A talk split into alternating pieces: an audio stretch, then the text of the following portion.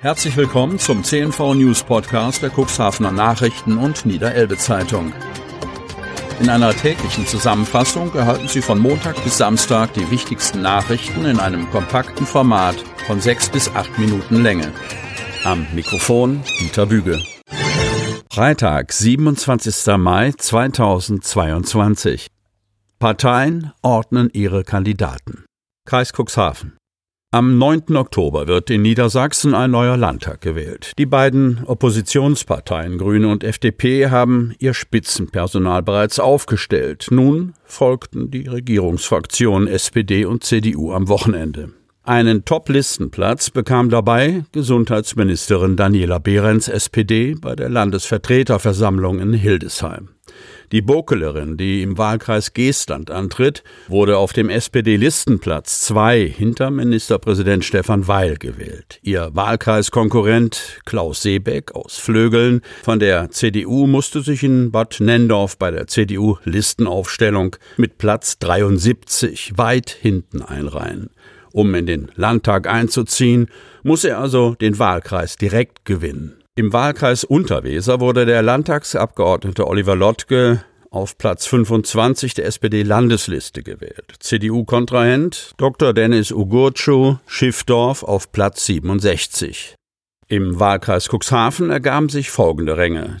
Timo Röhler, CDU, Platz 31. Oliver Ebken, SPD, Platz 78. Günter Wiechert, FDP, Platz 27. Und Johannes Sattinger, Grüne, Platz 64. Wohl gravierende Statikmängel. Cuxhaven. Peter Miesner, Geschäftsführer der städtischen Siedlungsgesellschaft und Oberbürgermeister Uwe Santia sind sich einig. Es gibt nichts zu dramatisieren, aber auch nichts zu beschönigen. Im Gesundheitszentrum an der Wagnerstraße 22 werden ab Montag wegen möglicher Statikmängel in allen Räumen Baustützen installiert. Alle Mieter können nach bisherigem Stand in ihren Räumen bleiben. Peter Miesner im März dieses Jahres informierte ein Gewerbemieter die Siedlung über gravierende Risse in den Wänden seiner Mieträume und in der Fassade. Ein vom Mieter beauftragter Gutachter vermutete Mängel in der Bauausführung. Das von der Siedlung beauftragte Ingenieurbüro KSF, Steimke, Dr. Hemmy und Partner beratende Ingenieure MDB bestätigt den Verdacht. Abschließende Ergebnisse stehen noch aus. Im ersten Schritt wird das Gebäude mit Baustreifen, das ist der Fachbegriff für die Stahlstützen vom Boden bis zur Decke, Anmerkung der Redaktion, gefestigt.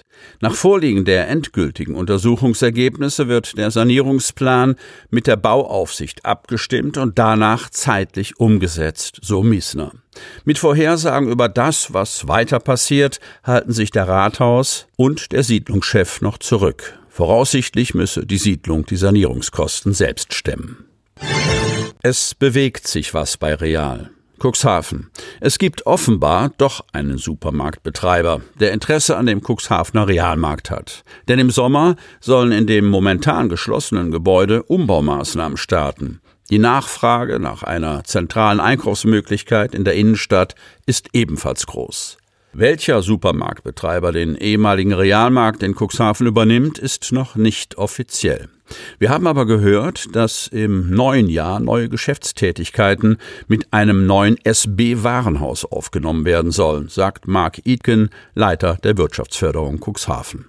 Der Mietvertrag zwischen dem Gebäudeeigentümer der in Nürnberg ansässigen GRR Group und Real gehe noch bis Ende September. Offiziell ist keine Übernahme etwa wie bei anderen ehemaligen Realfilialen durch Kaufland, Rewe oder Edeka bekannt. Gerüchteweise war zwischendurch Kombi als Interessent im Gespräch. Wir können nicht sagen, um welche Kette es sich handelt, meint hingegen Idken. Klar sei nur, dass im Sommer mit Umbaumaßnahmen innerhalb des Gebäudes begonnen werden soll. Die GRR Group konnte bis Mittwochmittag noch keine Antwort liefern. In ihrem Portfolio wird das Gebäude an der Konrad-Adenauer-Allee, das als eines von 55 anderen Immobilien Teil eines 330 Euro Millionen schweren Investmentfonds, dem German Retail Fund Number 2 ist, als der größte Immobilienkauf der Firma gehandelt. Das Warenhaus mit seinen 13.000 Quadratmetern hatte die Firma 2016 erworben. Das sogenannte Transaktionsvolumen wurde damals auf 23,6 Millionen Euro beziffert. Wir lassen niemanden im Regen stehen. Kreis Cuxhaven. Aktuell sind 1555 Ukrainerinnen und Ukrainer im Landkreis Cuxhaven angekommen. 1137 Schutzsuchende sind im Gebiet des Landkreises untergekommen, 418 Menschen leben zurzeit in der Stadt Cuxhaven. Erste Anlaufstelle im Cuxland ist das zentrale Ankunftszentrum in Cuxhaven-Salenburg auf dem ehemaligen Areal des Helios Seehospitals.